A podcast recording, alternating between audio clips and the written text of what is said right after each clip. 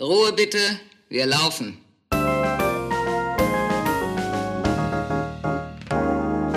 Herzlich willkommen bei Ein letztes Mal und dann nie wieder, der Theaterpodcast mit Magdalena Schnitzler, Theatermacherin, und Jarnot, Puppenspieler. Szene 28. Sommererwachen. Hallo Magdalena. Hallo Janot. Was eine lange Pause wir hatten, aber jetzt sind wir wieder da. Ja, wir haben uns lange, lange nicht gesehen. Wir haben den ganzen verregneten Lockdown-Frühling uns einfach zu Hause versteckt. Ja, es war wie so ein Winterschlaf, aber ich muss sagen, ich finde es ja wirklich gut, dass wir uns da beide keinen Stress machen und sagen, ah, wir müssen da jetzt irgendwie abliefern oder so, sondern es ist ja auch immer noch so eine ehrenamtliche Sache und das, das soll uns ja auch Spaß bringen. Von daher finde ich es richtig gut, dass wir einfach sagen, so, boah, ne, wir haben, wir lassen uns einfach dann wieder starten, wenn wir Bock haben. Ich finde das auch gut und ich hätte auch gar nichts erzählen können, da ich eigentlich seit, sagen wir mal, Oktober ohne jeglichen künstlerischen Anreiz lebe, aufgrund der bekannten Tatsache eines sieben Monate langen Lockdowns. Mhm. Und ich wüsste einfach gar nicht, was ich erzählen kann. Und ich möchte auch nicht nur Erinnerungen aus der Zeit damals, als ich noch gearbeitet habe im Theater. Ich habe vor kurzem mit Jibble gesprochen, den mhm. kennst du ja auch, Beatboxer Jibble J. Und der hat gesagt, ja, er fühlt sich auf einmal so normal, weil er überhaupt keine Auftritte mehr hat, äh, nie irgendwas Künstlerisches macht und jetzt fühlt er sich wie so ein normaler Bürger. Aber so geht es mir eigentlich auch. Mhm. Okay, ich habe zwischendurch Streams gemacht und noch ein Hörspiel, aber und bei dir? Also mir, ich muss sagen, ich bin wirklich am Stock gegangen. Mir ging es richtig schlecht eine Zeit lang. Ich bin noch nicht mal mehr aufgestanden, weil mhm. ich einfach, ich habe keinen Grund mehr gehabt, aufzustehen. Und da, ich habe dann auch keinen Social Media Kack mehr gemacht und lustig, also schönerweise sind dann so ein paar Nachrichten eingetrudelt von so Leuten, die dann gefragt haben, ey, sag mal, geht's dir gut? Von dir hört man hier wirklich gar nichts mehr. Und dann habe ich aber eine Zeit lang, ich glaube, das ging so eine Woche wahllos WWW-Shopping gemacht. es ist so schlimm gewesen. Ich habe mir, ich habe mir eine Reibe gekauft, aber eine richtig geile mit so 100.000 Klingen dran. Und wenn du da einmal die Gurke drüber schneidest, ist die Gurke weg und deine Finger. Aber die, ich muss sagen, wirklich, die ist richtig gut. Dann habe ich mir einen neuen Teppich gekauft fürs Büro.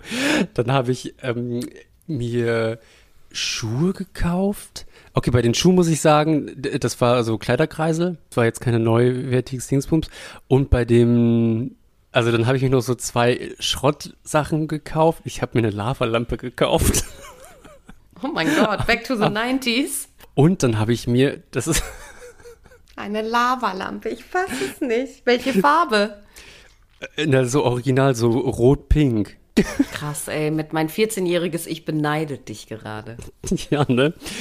Also bei den Dates, die ich hier habe, kommt sie auch wahnsinnig gut an. Ja, und dann habe ich noch eine andere Sache gekauft. Wie alt sind die Leute, die du datest denn? Also so die Range ist von 25 bis 41. Also die 25-Jährigen kennen die einfach nicht, die Lavalampe. Für die ist das was Neues. Kennen die nur die alten Filmen. Ja, bei Austin Powers immer. Aber ich erzähle noch eine Sache, die ich nur gekauft habe und dann, ja. ähm, ich habe mir für 55 Euro eine kleine Minibox geholt. Die kann man sich ins Badezimmer stellen und wenn du da vorbeiläufst, dann fängt es an zu zwitschern. Und ab dem Zeitpunkt habe ich gesagt, ey, was mache ich mit meiner Kohle, da ich jetzt so weit bin, mir so ein Plastikding kaufe, damit ich da vorbeilaufe, damit es da zwitschert. Oh. Oh Mann, ja. no, das tut mir echt, also es bricht mir das Herz, weil ich total nachvollziehen kann, wie es dir gegangen ist. Es war einfach so eine Scheißzeit. Mhm. Ich finde, es war so zum Kotzen, dieses, dieses Erstarrtsein, es hat die ganze Zeit geregnet, oh, es gab ja, einfach keine guten Nachrichten. Man war zwar draußen, aber eigentlich immer nur im Regen und immer mit Winterjacke, noch im Mai. Und ich finde, alles, was man so gemacht hat, war so, ja, wir machen halt was, ist schön und gut, aber das war alles eher Selbstzweck, fand ich. Also anders formuliert, das hat so eigentlich gar keinen Impact gehabt. Nee, Also ob ich nicht. das jetzt gemacht habe oder nicht, so egal. Bei mir ging das erst ein bisschen aufwärts, als ich Mitte Mai meine erste Impfung bekommen habe. Da hatte ich das Gefühl, okay, irgendwie, äh, ich habe so eine, ein, ein Werkzeug bekommen, mit dem ich vielleicht wieder, mh, mit dem ich zumindest die Angst so in den Griff bekommen kann. Weil mit der Impfung ist man ja dann wenigstens nicht mehr so ansteckend. Ne? Man kann es ja noch bekommen, aber hat dann wahrscheinlich, hat auf jeden Fall keinen schweren Verlauf. Also, oh Gott, bitte nicht das wissenschaftlich nehmen. Das ist das, was ich so interpretiere aus den ganzen diversen Nachrichten, die ich lese. Aber mir ist die Angst genommen, irgendwie mein Kind so total anzustecken oder andere Risikogruppen. Und da hatte ich das Okay. Gefühl, okay, es wird besser. Und dann haben wir ja dann doch noch die Zusage bekommen mit Chapeau Clap, dass wir eine Förderung bekommen vom Fonds DACU. Und das, äh, seitdem geht es so ein bisschen aufwärts. Aber davor hatte ich auch einfach, ich hatte nicht mal mehr Lust darüber nachzudenken, ob ich was anderes machen will. Ich war einfach schlecht gelaunt, im Hader mit der Welt und hatte das Gefühl, es ist jetzt einfach für immer so. Weil es ja auch einfach schon so, so lange dieser dämliche Lockdown war mit, mit alles zu und keine Leute treffen und die Zahlen immer höher und furchtbare Mutanten. Und ich hatte auch das Gefühl, das einzige Stück, was ich noch inszenieren kann, ist eine unglaublich schlechte Version von Warten auf Godot. Nicht mal mehr würden die da sprechen, die würden einfach nur da sitzen und so völlig depressiv sein und so ab und zu irgendwie so eine Seite umblättern oder einen Stein von rechts nach links legen. Und Aber würdest du dann im Hintergrund so die Inzidenzzahlen aufblenden lassen? Die Inzidenzzahlen noch, Ja, so dass wenigstens etwas dann in dieser Inszenierung passiert. vielleicht nur so eine Kurve, so eine Exponentialkurve oder sowas. Okay. Oder völlig sinnentleerte Zahlen, einfach unterschiedliche. Eine Mischung aus Börsenkursen, Inzidenzzahlen, R-Werten, der Inflationsrate und mh, mein Bankkonto, was immer leerer wird. Und diese ganzen Zahlen zusammen ergeben einfach gar keinen Sinn mehr. Und das Okay. Gehirn versucht krampfhaft darin Das was zu, zu finden. Und diese Leute, die da aber auf der Bühne sitzen, die interessieren sich auch nicht mehr dafür. Okay. Okay, weg mit diesem Depressiven. Ich habe ja trotzdem dann auch noch Sachen gemacht. Ne? Ich habe ja diverse Streams gemacht und ein äh, digitales Projekt, was auch gut gelaufen ist. Was habe ich noch gemacht? Ein Hörspiel. Ah ja, genau. Und ich mache Dramaturgie für, ein, für eine Tanztheater-Performance und das hat mir auf jeden Fall auch gut getan. Aber das ist alles halt so erst so im Mai passiert und das davor waren einfach schlimme Wochen. Ja, da muss ich auch nochmal sagen, dass ich es wirklich gut finde, dass wir da nicht aufgenommen haben und so, ah, ist so schlimm, es ist so schlimm, Podcast gemacht haben.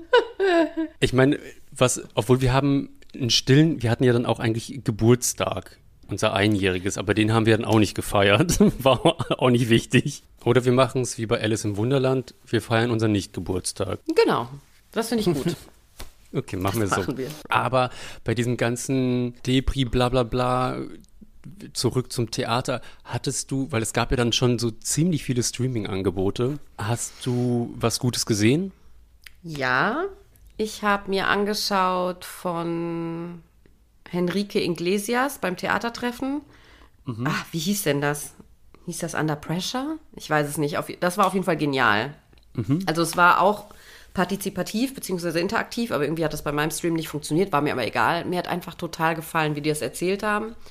Also es war so eine Art ja, Gaming-Show. Die drei PerformerInnen mussten andauernd so Aufgaben erfüllen und wurden dann vom Publikum bewertet, wie gut sie das gemacht haben. Dadurch konnten die so rein und raus gewählt werden. Aber es waren völlig absurde Aufgaben, auch so total dämliche Aufgabenstellungen und auch die Fragen waren so völlig blöd und es hat super Spaß gemacht. Die PerformerInnen haben das super gespielt. Ich mochte auch die Momente, wo dann, es gab auch eine Liebeserklärung, die die dann improvisieren mussten an das Publikum. Eine Person konnte man, der konnte man SMS schreiben mit dem Kompliment, was man jetzt gerade braucht. Und das hat sie dann vorgelesen. Es war unglaublich schön. Es war so eine warme Dusche.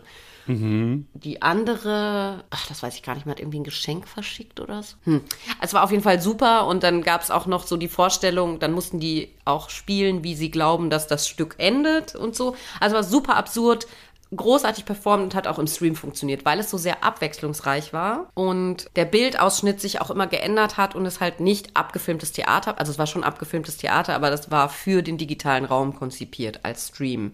Und dadurch hat es funktioniert, weil es nicht ein Theaterstück war, was man normalerweise analog erlebt oder so. Ich glaube, man kann das hybrid erleben, also man kann es anschauen, so wie auch im Theater gucken und das sind im Moment die Form, die ich eigentlich am spannendsten finde, wo das sowohl analog als auch digital möglich ist und wo das Publikum mitwirken kann. Also ähm, die, die einfachste Sache ist halt wirklich abstimmen, weil man mhm. dann als Publikum auch nicht das Gefühl hat, oh, wenn ich mich jetzt äußere, dann ist das vielleicht was Unkluges oder Blödes, sondern es ist ja einfach, du drückst diesen Button, bist anonym, kannst aber dadurch das Stück beeinflussen, weil je nachdem, in dem Stück war es so, je nachdem, wer dann halt die meisten Stimmen hatte, hat eine Medaille bekommen und mhm. am Ende hat dann die Person mit den meisten Medaillen halt gewonnen. Okay. Und dann habe ich noch was anderes, auch sehr Cooles gemacht. Das war Twin Speaks, ein Telegram-Game von Vorschlag Doppelpunkt Hammer. Mhm. Und die haben eigentlich ein Stück gemacht, glaube ich, also wollten Twin Peaks mit den Twin Peaks mit den Bewohnern von Birsdorf in der Schweiz, glaube ich, machen. Und dann kam Corona und dann haben sie einfach Telegram daraus gemacht, Game daraus gemacht. Mhm. Also die haben das halt gefilmt mit diesen Bewohnern und es war halt auch wirklich diese ganze. Kennst du Twin Peaks? Ja. Ich liebe es einfach. Wie magst du das? Richtig gut, total bescheuert. Einfach das Beste, oder? Ja. Ja, ich liebe die Figuren, ich liebe den Ermittler. Auf jeden Fall haben sie das echt ganz gut übertragen und auch diese Stimmung mit diesen Leuten da. Und dieser Fall war auch so völlig unwichtig eigentlich.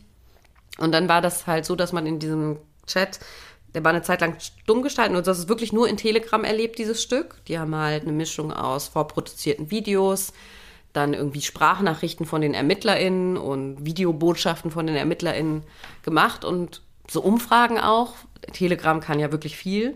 Mhm. Und dann zwischendurch konnte man dann halt als Zuschauer auch irgendwas abstimmen, wenn man jetzt glaubt, wer der Verdächtige ist oder irgendwelchen Quatsch und sich äußern. Es wurde halt immer wieder freigeschaltet. Das war, glaube ich, schon zwei Stunden.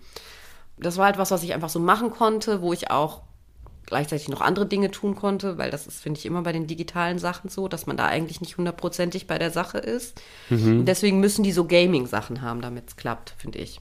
Ja, stimmt. Ne, weil sonst, du schaltest einfach ab, weil du sowieso ja schon so viel in diesen Laptop starrst bei E-Mails oder in dein Handy und mhm. dann, dann muss was mit dir passieren, dass du dich wieder entweder bewegen musst oder sowas. Was hast du denn angeschaut oder hast du dir was angeschaut? Ja, ich habe also zwei Sachen, nee, drei Sachen gesehen. Die erste Sache, das war vom Staatsballett. Äh, Strong hieß das. Das war aber kein Livestream, sondern es war schon abgefilmt, aber ziemlich gut geschnitten. Mir fällt der Name gerade nicht ein. Aber ich habe schon ein Stück schon vor zwei Jahren von ihr gesehen. Und das, was die macht, Magdalena, das ist für mich wirklich wie so eine Offenbarung. So eine ganz minimalistische, aber doch total starke Form von Tanz. Selten sowas gesehen oder was mich irgendwie total triggert. Finde ich richtig gut. Ja, und da habe ich mir äh, den zweiten, also nicht zweiten Teil oder das zweite Stück, was sie dann da gemacht hat, angeguckt. Dann hatte ich, da, das ist so ein bisschen komisch gelaufen. Ich habe, ich wollte mir von einem Kollegen was angucken und dann gab es aber für den Stream keine Karten mehr. Karten waren ausverkauft, was ich schon komisch fand, aber dann habe ich dann da angerufen und dann haben die gesagt, nee, es geht halt um Serverplätze. Ach so, wusste ich gar nicht, weil ich dachte immer, für mich ist ja Internet immer endlos. Und dann, dann habe ich mir ein Ticket für, das, für den nächsten Tag gekauft. Und dann waren wir alle in diesem Zoom-Meeting und dann war dann auch dieser Kollege da am, am Tisch und da dachte ich so, hä, ist er noch im Theater? Ich dachte, hm. Und dann sagt dann die Dramaturgie, ja, jetzt schicken wir euch alle einen Link, da könnt ihr draufklicken und dann könnt ihr euch das angucken. Und ich habe es nicht verstanden, aus welchem Grund die einen Link verschicken und auch schon am ersten Tag, also äh, also haben sie nur Link, einen Link verschickt. Also es war nie live. Und warte mal, man war dann trotzdem in dem Zoom-Meeting, damit man so das Gefühl hat, man hat andere Zuschauerfreunde, oder wie? Ja, irgendwie schon. Ich weiß nicht, ob es denen darum ging, so Publikumsgespräch zu machen. Mhm.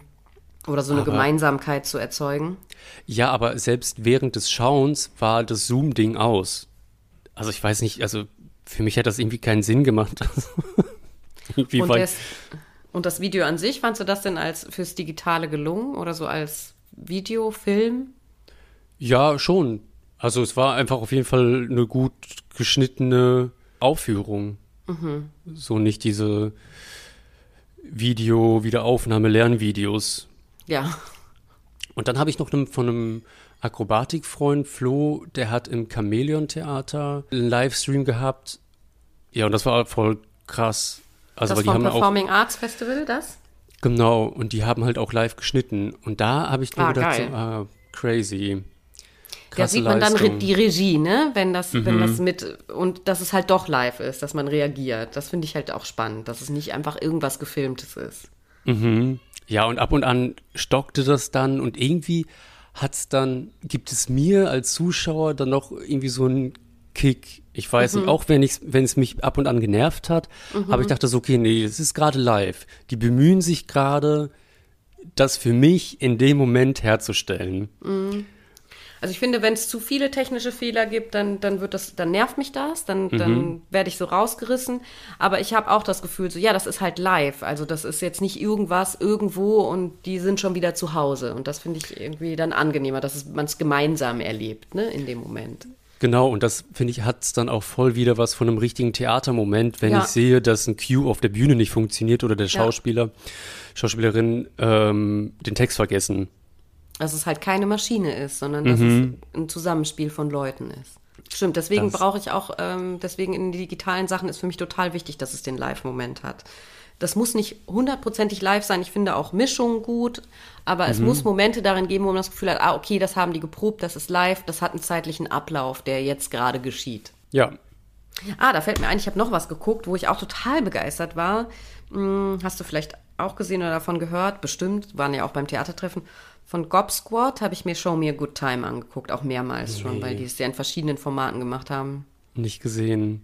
Also super. Also die, weil das, äh, also es waren immer verschiedene Leute auch, die an verschiedenen Orten waren und es war immer Livestream. Manche waren, glaube ich, zwölf Stunden lang. Und dann war immer eine Person war im Theater, eine war irgendwo auf der Straße, eine war in einem Wohnwagen, eine ist S-Bahn gefahren und hat dann zu den Leuten gesagt, hey, also den Fahrgästen, wollt ihr kurz mal was ins Telefon sagen? Dann könnt ihr hier mit meinem Partner, der im Theater im Hau ist, mit dem sprechen. Und dadurch gab es so, also waren halt Leute live in der Show, die gleichzeitig noch mit einer anderen Person an einem anderen Ort live in der Show waren. Und es gab dadurch so Verwicklungen. Und ich mochte das einfach, dass es auch so Nonsens war und einfach, genau, einfach eine gute Zeit miteinander haben. Genau, das hat mir auch richtig Bock gemacht, weil es auch so ein extremes Format war und auch damit spielt, so, dass man ja im Internet einfach manchmal stundenlang abhängt und da von Hölzchen auf Stöckchen kommt. Also ich, ich finde halt, ja, wurde ja auch schon oft gesagt, nach einem Jahr Pandemie weiß man ja auch mehr. Man muss sich die, die für digitales Theater muss man sich einfach mehr dem Internet anpassen als dem Theater. Aber glaubst du jetzt dadurch, jetzt kommen ja die ganzen Lockerungen wieder, glaubst du, es wird was überleben an Formate? Ich glaube schon. Also vielleicht jetzt gerade nicht im Sommer. Jetzt hat man da wirklich keinen Bock mehr drauf und jetzt braucht man auch eine Pause und jetzt will man wieder live Menschen. Aber der Winter wird genauso dunkel und blöd, wie er immer ist. Und es hat auch was mit Teilhabe zu tun. Also für manche Leute ist es einfach angenehm, dass sie nicht irgendwo hinreisen müssen, um was anzugucken. Dass sie keinen Babysitter brauchen oder dass sie jetzt nicht nochmal losgehen müssen. Aus diesem Grund, glaube ich, wird es digitale Formate weiterhin geben.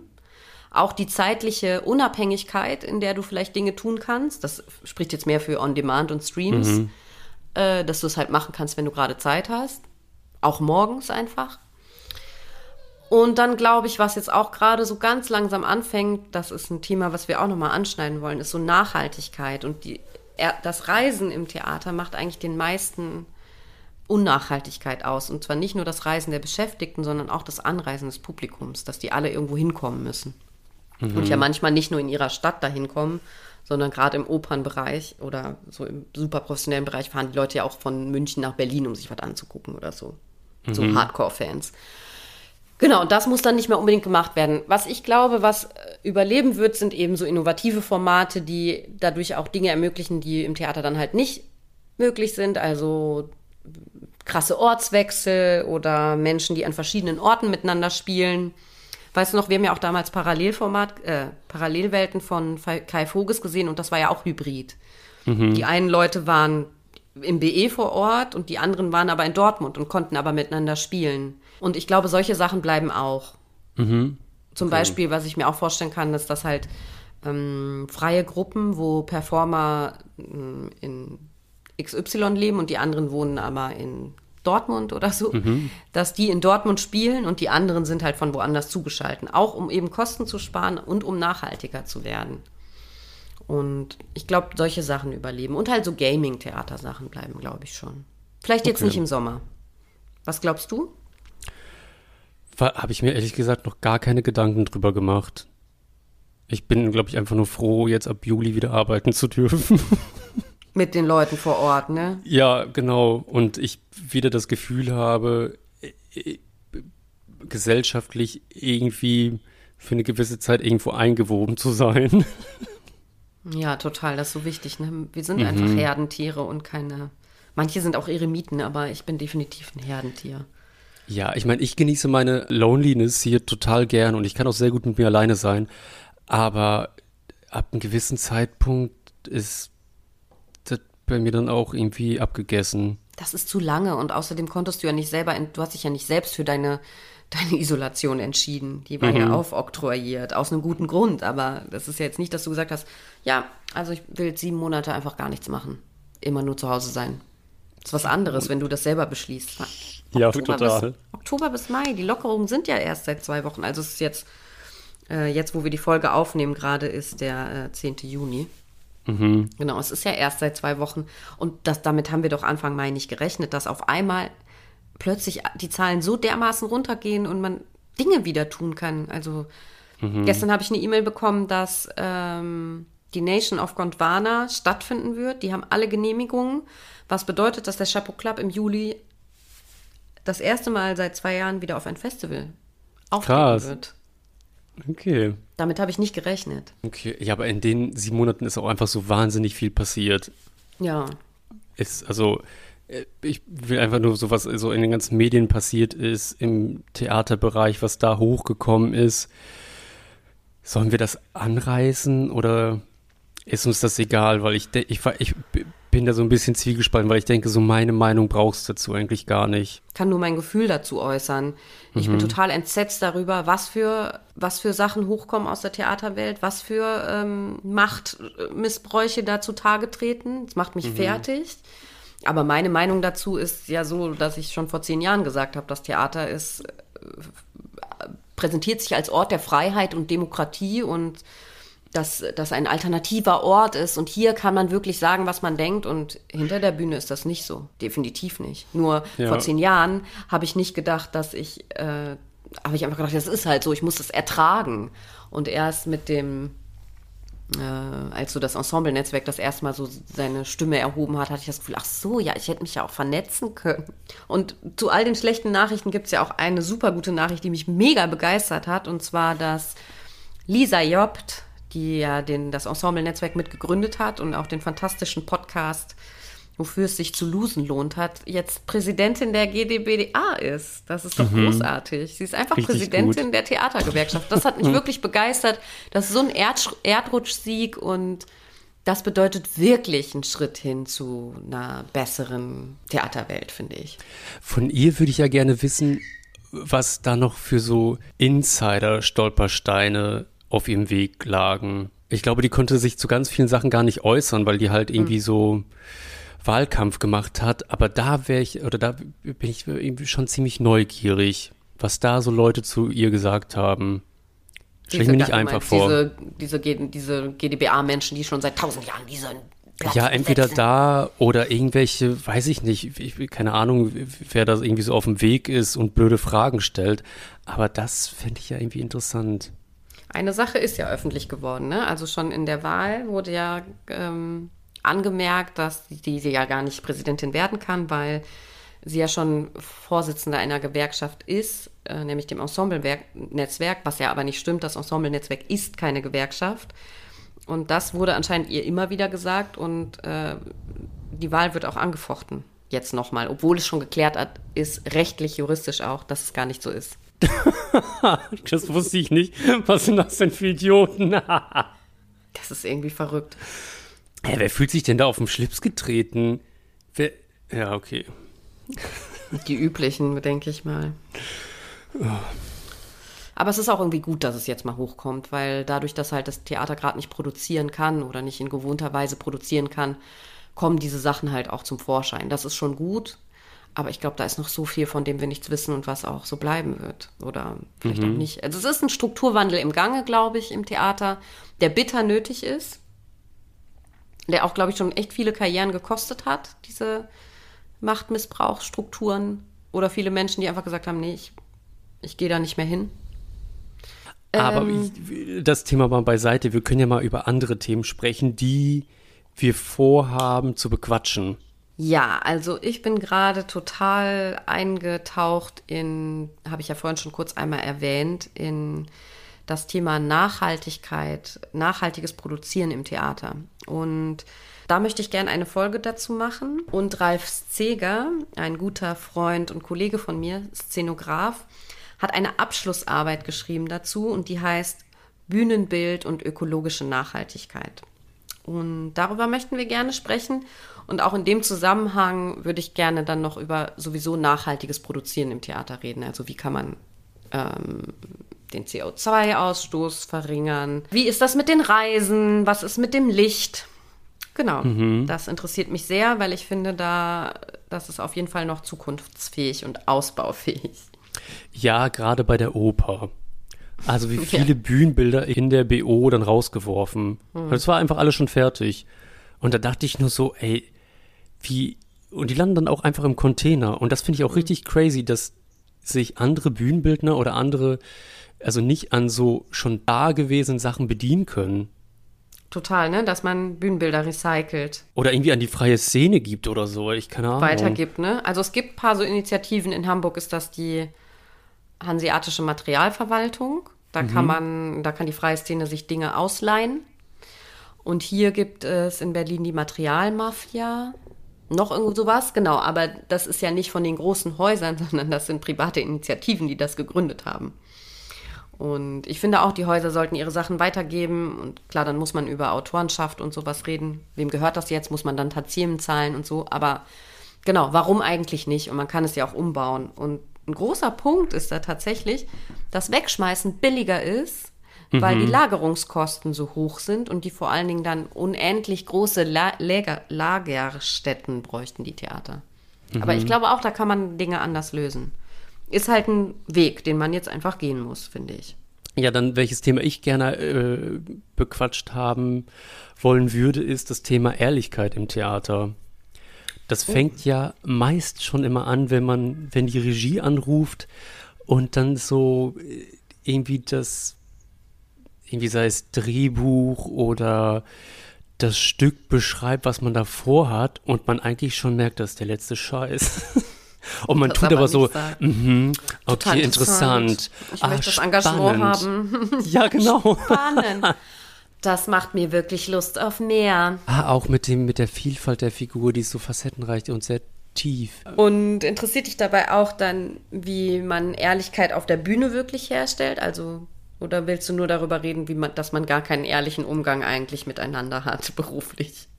Ach so, doch. Also einmal Ehrlichkeit, also so Ehrlichkeit, Authentizität. Authentizität. Dankeschön. Ich habe einen richtigen Stich im Kopf heute das, aber auch gerade diese Sachen, was sagt man den KollegenInnen nach einer Premiere, wenn es nicht so gut war? Oder wie geht man damit um? Oder ja, Ehrlichkeit auf der Probe, also allgemein. Mhm. Finde ich irgendwie ja. immer so ein witziges Schauspiel. Finde ich gut. Ich finde, äh, plädiere auch zu mehr Offenheit. Also nicht den Leuten jetzt einfach immer zu sagen, ähm, was scheiße ist, das mhm. ungefragt, aber doch zu mehr Ehrlichkeit, weil am Ende ist man nicht zufrieden. Aber mal gucken, ich will auch, ich will auch weiterarbeiten, also engagiert mich trotzdem. Dann habe ich noch aufgeschrieben äh, Angst und Hemmung. Ach, das wird ein Monolog von mir. Oh ja. Oh. Oh nein. Ja, dann machen wir. Aber ich kann nicht sicher viel von dir lernen. Nee, ich habe ja auch ganz viel Angst und Hemmung. Ich glaube, das Witzigste, das muss ich jetzt schon mal erzählen, ähm, Theater Bremen, da ging es mir also äh, total schlecht die ganze Zeit. Also privat ging es mir da richtig, richtig schlecht. Und dann war ich als Gast dort, war also der Neue, kannte keinen und die Leute, die im Ensemble waren, die waren irgendwie sowieso alle für sich. Also es war schwierig für mich da reinzukommen.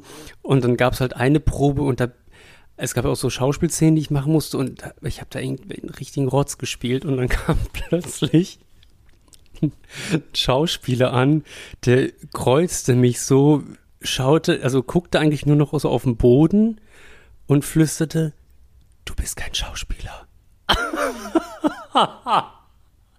und ich habe einfach nur gesagt, ey Alex, halt deine Fresse. Oh, wie schrecklich. Aber also ich muss sagen, das war eigentlich schon ziemlich witzig in dem Moment. Und ich kann, also irgendwie mein Vater, der triezt mich ja auch mal so, wenn es mir ganz schlecht geht. Aber das war dann, also in dem Moment war es so, ich glaube, hätte es jemand anders gesagt aus dem Ensemble, wäre ich, glaube ich, explodiert. Aber als es Alex gemacht hat, ging's. Aber das war witzig. Also, und da, ähm, ja, da habe ich dann auch so witzige Erfahrungen gemacht. Auch gerade was so Hemmung angeht. Ist ja komisch. Manchmal weiß auch man gar nicht, wo der Stock gerade hängt. Und ja, auch da eigentlich die Ehrlichkeit würde dann helfen, ne? Damit der Knoten platzen kann. Voll. Manchmal.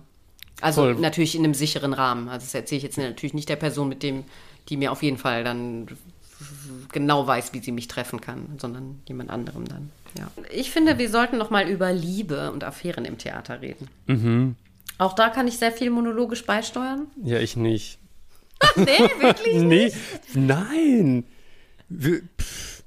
Also ich habe zwar ganz schon mit 14 den Satz gelernt, never fuck the company und habe den auch immer so gesagt, aber irgendwie fand ich den für mich irgendwie an. Der gilt für mich ich, nicht. Ich muss den nicht beachten. Wer ist die Company? Ich nicht. Also ich fand halt auch immer, wenn das nicht Leute aus dem Stück sind, die da gerade mitmachen, ist es irgendwie auch okay. Na, was ich immer sagen muss, ich verliebe mich ja immer sofort in die Tänzer, wenn es dann Ballett gibt. Das Problem ist, die trainieren halt die ganze Zeit. Die siehst du auch nie wieder in der Kantine, außer mhm. beim Rauchen. Stimmt. Und sonst siehst du die nicht. Oder die duschen. Entweder trainieren die duschen oder rauchen. Ich hatte aber mal ganz kurz eine Affäre mit einem Tänzer. Toll, Magdalena. Als mir noch unter die Nase. Aber wie habe ich das geschafft? Ach so. Ja, wie ging das überhaupt? Wieso hatte der Zeit? Kann ich mich jetzt nicht mehr erinnern, wie so das so war. Es war jetzt auch nicht so lange. Okay. Ja, aber ich muss auch noch eine Sache sagen, die hat mir Dietrich Hilsdorf äh, beigebracht, ein mhm. Altmeister der Regie, dem ich sehr lange Jahre als Regieassistentin zugearbeitet habe, den ich in vielen Punkten wirklich äh, als meinen Lehrer auch betrachte. Der fand Chorproben herausfordernd und der hat dann gesagt, ja, damit ich die da richtig Bock drauf habe, verliebe ich mich immer zu Beginn in eine vom Chor und dann freue ich mich auf jede Chorprobe. Ah, mh, guter Tipp. Und ich finde, da, ich glaube, das haben wir auch schon mal irgendwo angerissen. Also so einen kleinen Crush in der Produktion, den man jetzt nicht nachverfolgt und auf gar keinen Fall diese Person jetzt irgendwie dann bedrängt oder das ausnutzt, sondern einfach nur so tagträumerisch ist, hilft einfach, dass man noch mehr motiviert ist.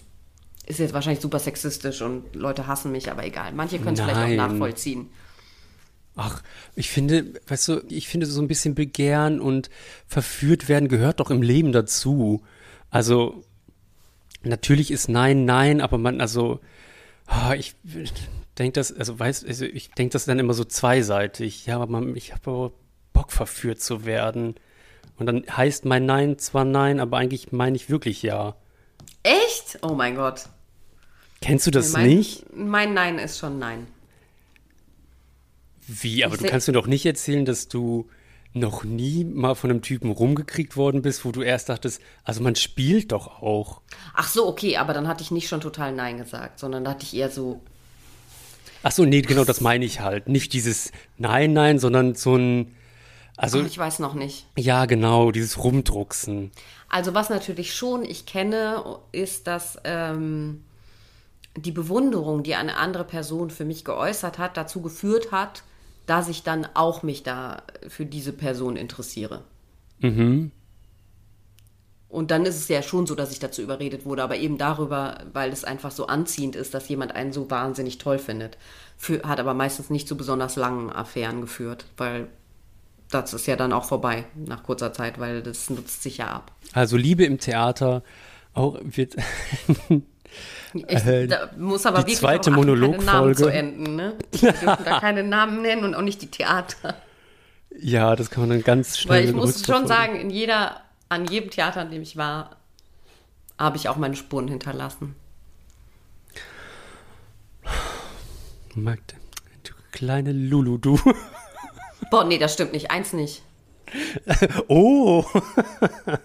Da habe ich einfach nur gesoffen. Ja. Mhm. Okay. Äh, ja, Früher, ich- früher, früher, bevor ich das Kind hatte. Früher, früher, früher. Ja, ja, Magdalena. Früher, früher, früher. Was gibt's denn noch? Achso, dann habe ich mir noch aufgeschrieben, Kantine saufen Käsebrötchen.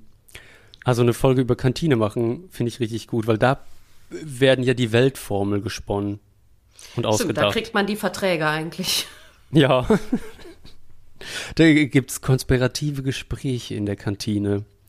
Ja, sehr gerne. Dann gibt es noch, ja, okay, über Kostüme quatschen. So was Ja, sind so würd ich- Hindernisse am Haus. Da würde ich ja sehr gerne Daphne Röder dazu einladen. Mhm. Eine sehr begabte, völlig verrückte Kostümbildnerin und Ausstatterin. Sehr gerne. Und dann würde ich gerne noch über mal die Musical-Szene sprechen, was da so geht. Weil wir sind ja ein sehr diverser Podcast. Wir lassen ja alle rein. Wir lassen ja nicht nur Theaterleute rein, sondern auch Musical. Und da finde ich es eigentlich so spannend, was ist denn da, was ist eigentlich in der Musical-Szene so die letzten Jahre passiert? Gerade mit so, mit Orchester und wie laufen da so Castings ab? Was, was geht da? Nehme ich das eigentlich nur so wahr oder ist es schon so, dass auf den deutschen Bühnen schon mehr Musicals gespielt wird? Ja, ich glaube, das ist halt das neue Volkstheater. Das, dafür fahren die Leute in Bussen nach Hamburg. Und ich glaube, damit versuchen die Theater immer noch mal so eine andere Form, ein anderes Publikum zu sich zu locken, nicht nur dieses Bildungsbürgertum. Ja, ist ja auch gut. Es gibt ja auch super gute Musicals. Yes. Äh, dann gibt es noch eine Folge, der Vorschlag kam von dir, äh, Theater der Zukunft. Wie stellen wir beide uns das Theater der Zukunft vor? Unser ideales Theater der Zukunft. Ich glaube, genau. Das würde ich super gerne machen, weil da ich bin voll gespannt auf deine Ideen. Und ähm, vielleicht nehmen wir das auch als Anregung, mh, unsere ZuhörerInnen zu bitten, uns kurze Idealvorstellungen auch zu schicken. Dann könnten wir die auch in der Folge besprechen. Was hältst du Oh davon? ja, finde ich gut. Glaube ich, habe ich. Ja, ich würde gerne noch jemand einladen und zwar eine Person, mit der ich so unglaublich gerne und super gut zusammengearbeitet habe. Das war Mario Torhauer. Der ist Inspizient am Gärtnerplatz-Theater und Ah. kann, glaube ich, mega viel Spannenden, Spannendes über diesen Beruf erzählen und auch viele Anekdoten. Oh, ja. Ähm, weil Inspizienz ist ja eigentlich die Person, ohne den wir die Vorstellungen nicht machen können. Mhm. Diese Person regelt ja den gesamten technischen und zeitlichen Ablauf einer Vorstellung. Und ja, der ist da laufen Verkehrsminister. alle, genau, da laufen, aber ein guter. Ja, ja, da natürlich. laufen alle Fäden zusammen und auch für Regieassistenten ist das ein wichtiger Partner in. Oh ja, da bin ich Mario, wirklich von gespannt. Mario kann man sehr viel lernen. Der ist sehr genau und immer die Ruhe selbst. Aha. Oh, wie gut. Ja, da freue ich mich. Ja, und dann planen wir natürlich auch ein paar Überraschungen, werden flexibel auf das Weltgeschehen reagieren. Mhm. So, ne, so international wie wir auch sind. Ja, natürlich. Und wir werden auch den Sommer genießen. Also ich habe schon jetzt auf einmal nämlich wieder Termine und überlege mir sogar einen Kalender zu kaufen. Uh, du, apropos Termine.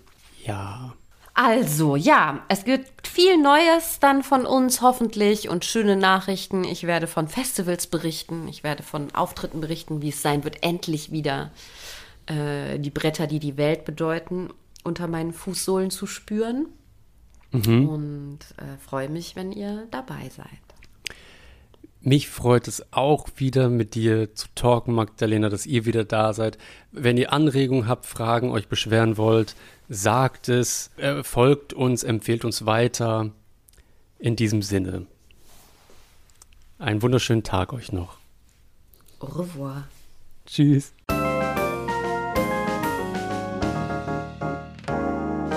Das war ein letztes Mal und dann nie wieder der Theaterpodcast mit Magdalena Schnitzler, Theatermacherin, und Jarnot, Puppenspieler. Musik Rupert Schnitzler, Tonmischung Studio Lentrum. Ansage ich, Regina Lemnitz. Bis zum nächsten Mal. Und danke, schön gemacht. Und jetzt bitte ich die Kollegen und Kolleginnen der Technik, Requisite und der Tonabteilung für den Abbau zur Bühne.